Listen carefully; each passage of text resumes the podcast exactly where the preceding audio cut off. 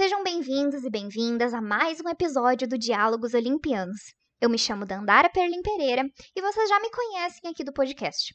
Faço parte do GEMAN, sou mestre em História pela UFSM sob orientação da professora Semiramis e hoje eu trago para vocês um pouco da pesquisa que eu desenvolvi no mestrado em História. O meu tema é o mito das Amazonas em uma obra chamada Biblioteca Histórica, escrita no século I a.C., em grego pelo historiador grego Diodoro da Sicília. As Amazonas aparecem na literatura, iconografia e, mais recentemente, no cinema, como um grupo de mulheres guerreiras e bárbaras. Suas representações são populares no Ocidente desde a Grécia Antiga, e elas se relacionam de forma bastante específica com a história e a cultura dessa parte do mundo. São caracterizadas como um povo que vive para além das fronteiras do mundo que é conhecido pelos gregos, lugar esse que pressupõe a existência não apenas do diferente, do outro, mas também do monstruoso e do fantástico. De forma geral, o que se conta na antiguidade sobre as Amazonas é que sua principal atividade era a caça e a guerra, e que compunham uma sociedade formada somente por mulheres.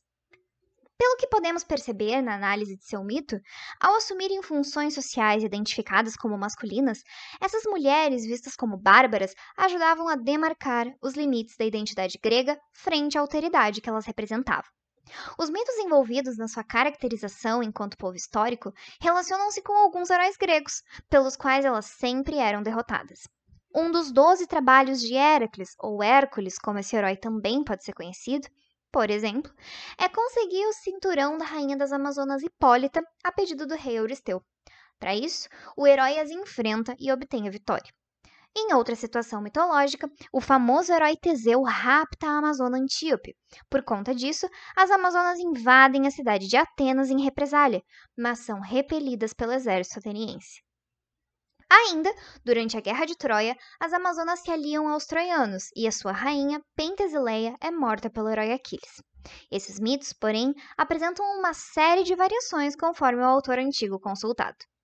Algumas das principais sobrevivências das Amazonas são na geografia brasileira, como o Rio Amazonas, a Floresta Amazônica e o Estado do Amazonas, e na cultura popular, com a Mulher Maravilha. A Mulher Maravilha é uma heroína das histórias em quadrinhos, criada em 1941 pelo psicólogo William Moulton Marston.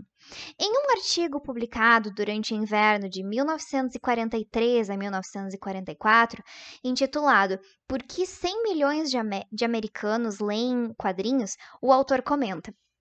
Se as crianças vão ler histórias em quadrinhos, não seria aconselhável dar a elas quadrinhos construtivos para ler? Essa citação a gente encontra no artigo na página 40. Assim, segundo Marston, o maior problema dos quadrinhos na época era destacada masculinidade, deixando de transmitir em suas histórias o amor materno e a ternura, sentimentos essenciais para uma criança.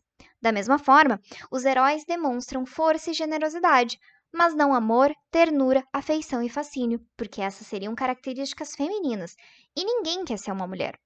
Ainda segundo Marston, abre aspas, nem mesmo as meninas querem ser meninas se o nosso arquétipo feminino não possui força e poder. Fecha aspas, essa citação está no artigo mencionado acima na página 42. E é a partir dessa ideia, então, que surge a Mulher Maravilha, para encarnar ao mesmo tempo a força de um super-homem e, abre aspas, todo o fascínio de uma boa e bela mulher. Novamente, segundo Marston, na página 43 do seu artigo. Compreender a criação dessa personagem nos ajuda a situar o mito das Amazonas no filme Mulher Maravilha, dirigido por Patty Jenkins, com roteiro de Alan Heinberg e história de Zack Snyder, Alan Heinberg e Jason Fox, lançado em 2017 e distribuído pela Warner Bros. Pictures, com Gal Gadot, atriz israelense, no papel principal. Nós tivemos no ano passado o lançamento do filme Mulher Maravilha 1984, mas para não dar spoilers para quem ainda não assistiu, eu vou tratar nesse episódio somente sobre o primeiro filme. O filme conta a história de Diana, filha da rainha das Amazonas, Hipólita, e única criança em uma ilha de mulheres guerreiras. Mulher Maravilha mostra as Amazonas como lutadoras muito acima da média, e Diana anseia por se tornar como elas. Sua tia, Antíope, pretende iniciar seus treinamentos, mas sua mãe insiste em protegê-la e mantê-la longe das armas. Enquanto tenta convencer sua mãe a permitir que ela aprenda a lutar, Diana ouve de Hipólita a história das Amazonas, que sua mãe conta para que ela entenda porque a guerra não é algo pelo qual esperar. Hipólita inicia com a estrutura narrativa mítica, localizando-a em um momento impreciso, há muito, quando o tempo era jovem e a história era apenas um sonho. Ela conta que Zeus criou a raça humana, que era justa, boa, forte e apaixonada, mas seu filho Ares, o deus da guerra, envenenou o coração dos homens com ciúme e desconfiança, colocando uns contra os outros e causando guerra. Então, os deuses criaram as Amazonas para influenciar o coração dos homens com amor e restaurar a paz na terra. A paz, no entanto, durou pouco. Hipólita liderou uma revolta para livrá-los da escravidão. E quando Zeus liderou os deuses em sua defesa, Ares matou a todos, exceto seu pai, que usou o restante de seus poderes para pará-lo. Sabendo que um dia seu filho retornaria para concluir sua missão de causar uma guerra sem fim, de forma que a raça humana destruísse a si mesma e as Amazonas com ela, Zeus deu àquelas mulheres uma arma poderosa o bastante para matar um deus, e antes de morrer, criou a ilha de Temísquera para escondê-las do mundo externo, onde Ares não pudesse encontrá-las. Ao longo das cenas iniciais do filme, Hipólita segue garantindo a Diana que ela não tem o que temer, que estão a salvo na ilha e que a guerra nunca se encontrará. Mas Antíope compartilha de uma visão diferente. A menina precisa estar preparada, e assim começa a treiná-la em segredo. Hipólita as flagra e acaba sendo convencida pela irmã, impondo a condição de que Diana seja treinada para ser a melhor que a melhor das guerreiras, Antíope. Eventualmente, quando Diana é adulta, a guerra chega até Temísquera, quando Steve Trevor, espião americano a serviço da Inglaterra, rompe a barreira mágica da ilha fugindo de uma perseguição alemã partindo da Turquia, onde roubou um caderno com informações sobre um gás letal produzido pela doutora Veneno, Isabel Maru, a serviço do general alemão Ludendorff. E é interessante porque as Amazonas, na literatura antiga, são normalmente localizadas no que hoje seria a Turquia. Então há uma precisão mítica aí de colocar Steve Trevor chegando em Temísquera a partir da Turquia. Os alemães invadem Temísquera e, com muito custo, flechas, espadas e lanças contra armas de fogo, as Amazonas conseguem derrotá-los. Mas não sem perdas, já que Antíope é uma das Amazonas que morre. O contexto é a Primeira Guerra Mundial, apesar de a representação dos alemães se parecer muito com a forma como os nazistas são representados no cinema. Diana, ao ouvir de Trevor sobre a guerra, está convencida de que precisa derrotar Ares e que é no centro daquela guerra que irá encontrá-lo. Levando a espada que Zeus deu às Amazonas, parte da ilha com o aviso de Hipólita de que, se partir, não poderá mais voltar. O filme se desenvolve com diversos choques temporais entre Diana, que aparentemente parou no tempo da antiguidade grega, e o século XX europeu. Como demonstração de seus poderes sobre-humanos, ela enfrenta metralhadoras nas trincheiras da Bélgica e salva um vilarejo. Ao longo da trama, descobre que o deus Ares não é quem ela pensava ser, e que a matadora de deuses, na verdade, não é a espada, mas ela mesma, filha de Zeus e Hipólita. Apenas um deus pode matar outro, e as últimas palavras de Diana a Ares são: Adeus, irmão, causando uma explosão que o extingue.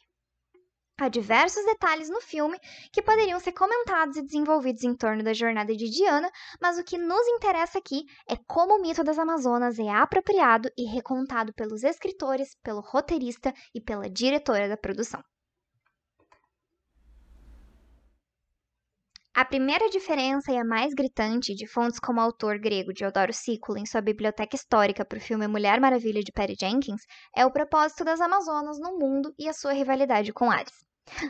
Na antiguidade, os relatos escritos sobre essas mulheres contam como elas conquistaram e atemorizaram povos em uma grande extensão da Ásia e que apenas heróis conseguiram derrotá-las. Além disso, as Amazonas têm uma estreita conexão com o deus Ares, sendo muitas vezes consideradas filhas dele. Na antiguidade, essas mulheres tinham uma relação bastante clara com a guerra. No filme, elas ainda são guerreiras, mas as cenas apresentadas enquanto Hipólita conta a história das origens de seu povo demonstram algo diferente. O surgimento das Amazonas é retratado por meio de um grupo de mulheres nuas surgindo das águas no mar. Hipólita conta então como as libertou quando a paz foi rompida, e pela cena correspondente, entendemos que os homens escravizaram as Amazonas elas só então aparecem vestidas com armaduras e utilizando armas, o que faz parecer que, pelas atitudes humanas causadas por Ares, elas precisaram se tornar belicosas, quando o projeto inicial para elas, na verdade, era o de disseminar amor e paz. Diana acredita na integridade da raça humana e, pelo final do filme, percebe, mas também ouve pelas palavras de Ares, que a humanidade é corrupta por si só. Ares tenta convencê-la de que as pessoas não merecem a proteção dela, e Diana responde que acredita no amor. Independente das escolhas que a humanidade faz, a lição que recebemos das Amazonas em Mulher Maravilha é a de que o amor vence. Isso não somente é diferente do mito das Amazonas na antiguidade, como totalmente inverso.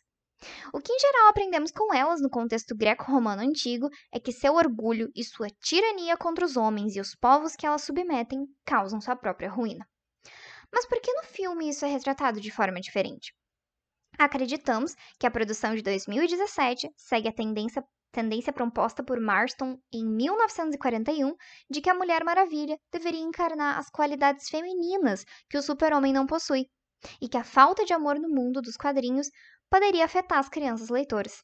Assim, enquanto na antiguidade as Amazonas são um modelo do que a mulher não deve ser, insubmissa e orgulhosa, e o que não deve fazer, assumir papéis atribuídos aos homens como a política e a guerra, o filme Mulher Maravilha se apropria do mito das Amazonas para oferecer um modelo do que a mulher moderna deve ser: independente, capaz, forte e sensível. E ainda mais, nos convida a compreender que a humanidade é corrupta e cheia de falhas, mas que o que precisamos na atualidade é combater o ódio com amor para sermos capazes de viver em paz. Podemos perceber que, tanto na antiguidade como na contemporaneidade, o mito das Amazonas tem um apelo relacionado ao gênero bastante forte, e ao mesmo tempo nenhum questionamento sobre papéis masculinos e femininos. Correndo o risco de extrapolar as intenções por trás do filme, eu pontuo que o ódio é representado como um homem e o amor como uma mulher. O elemento da guerra está presente em ambos, mas enquanto Ares guerreia buscando caos, Diana guerreia buscando a paz. Assim, o uso do mito como transmissão de modelos na sociedade contemporânea reforça estereótipos de feminilidade, utilizando o arquétipo da mulher guerreira como uma nova característica feminina incorporada a partir das lutas feministas.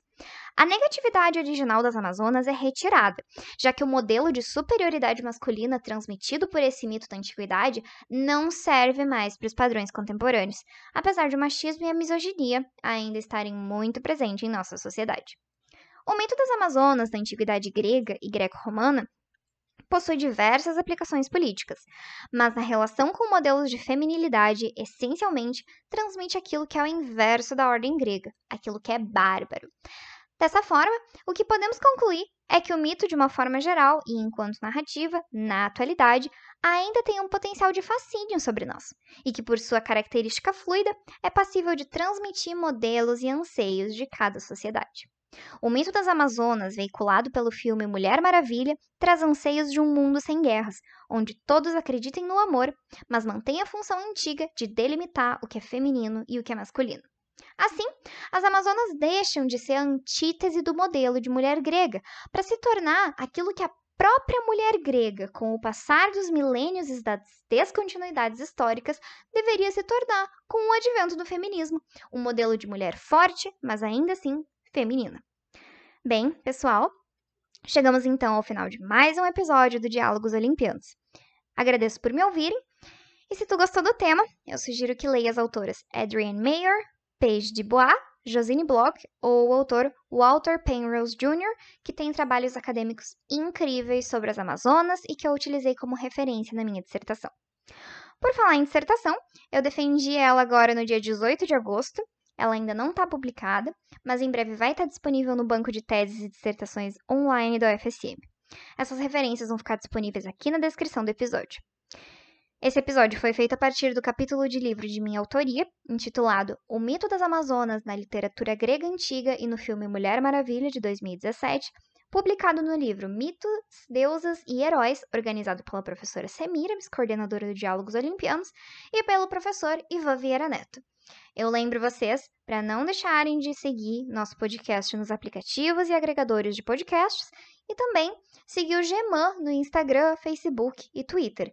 E continuem ligados nos próximos episódios do Diálogos Olimpianos. Até mais!